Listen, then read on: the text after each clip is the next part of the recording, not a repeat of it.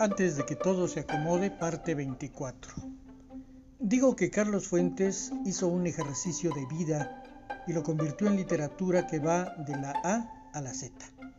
Hizo una labor de discriminación como si expulgara frijoles. Tomó la letra A y escribió una relación de palabras que inician con A y que eran temas posibles para desarrollar y de ahí eligió una palabra. El ejercicio literario lo tituló En esto creo y fue un testimonio de confesión. ¿Qué palabras aparecieron en la A? Alma, almanaque, angora, alacena. Los temas son múltiples y cada uno de ellos puede ser motivo para confesarse. Si el cura en mis tiempos de niño hubiese jugado este juego, yo habría ido con más frecuencia al confesionario porque habría descubierto una forma de conocimiento. ¿Hace cuánto tiempo no te confiesas? Hace un mes, padre.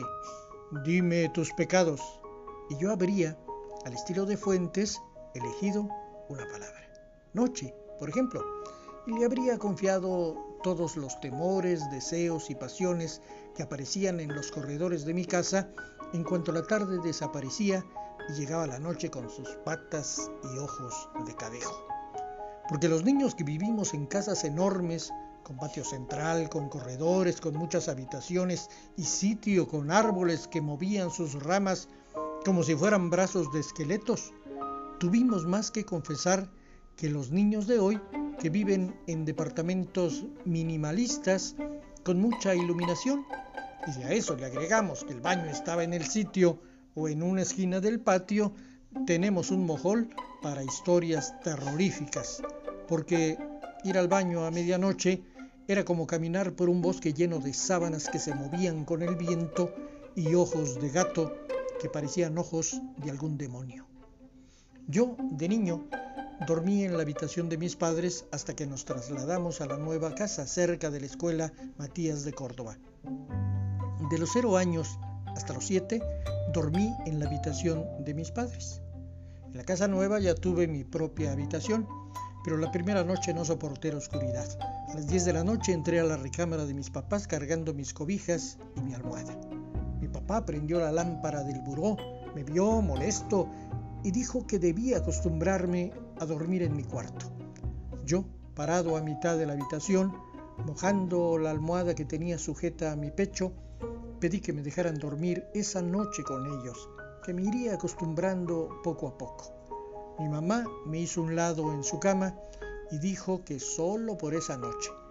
Yo corrí a refugiarme en su nido que estaba calentito. A la noche siguiente me acosté con el temor de no soportar de nuevo la soledad de mi recámara y de enfrentarme a mi papá y de recibir su negativa. Pero a la hora que me metí entre las cobijas, llegaron mis papás y ambos me leyeron un cuento. Sí, poco a poco cerré los ojos y me quedé dormido. La literatura volvió a poner su mano mágica en mi espíritu. No supe a qué hora me quedé dormido. No supe a qué hora salieron mis papás, con el dedo en la boca, haciendo chitón y con pasos de garza en cámara lenta. No supe a qué hora la divinidad hizo el prodigio de mandar el sol del otro día y despertarme cuando ya todo era actividad en la casa. Había logrado dormir solo en mi habitación. A veces Todavía, al entrar a la recámara, acostarme en la cama y apagar la luz, vuelve algo como un sentimiento de agobio. La soledad con luz es diferente a la soledad en oscuras. La oscuridad alimenta los temores infantiles, les vuelve a dar sabia. Imagino que mi papá y mi mamá platicaron acerca del éxito de su empresa, gracias a la lectura en voz alta que poco a poco se volvió baja hasta hacerse silencio lograron que yo durmiera en mi habitación. Pero, imagino, mi papá cambió su gesto de sonrisa triunfadora a línea torcida de preocupación. Eso significaba que todas las noches debían leerme un cuento hasta que me durmiera. El acto había sido un acto desesperado para que yo no llegara a interrumpirles su sueño. Al siguiente día del prodigio, entré a mi habitación, prendí la luz y hallé en mi buró un montoncito de revistas de monitos. Cinco. Genial. El cambio no fue desventajoso. Entendí el mensaje. Ya tenía ocho años. Mis papás respetarían mi intimidad y yo haría lo mismo. No entraría a su habitación cuando ellos ya estuvieran acostados. Con emoción abrí una revista y comencé a leerla. Luego vino la segunda, ya con algún bostezo brincando sobre la barda de mis labios. Luego la tercera. Y fue en esta cuando mis manos se abrieron como bisagras bien aceitadas y dejaron caer la revista. Apagué la lámpara y desperté cuando, igual que el día anterior, ya todo mundo andaba activo. Como era domingo, mi papá a la hora del desayuno me preguntó cómo había dormido y luego de mi respuesta emocionada se levantó, fue a mi dormitorio y sacó las revistas. Me dijo que volvería a encontrarlas de nuevo en la noche.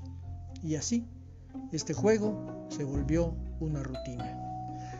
Los lectores de cómics saben que los de hueso colorado pueden leer una y otra vez las revistas. Así sucedió conmigo. Noche siguiente leí las que tenía pendientes, pero volví con las que ya había leído.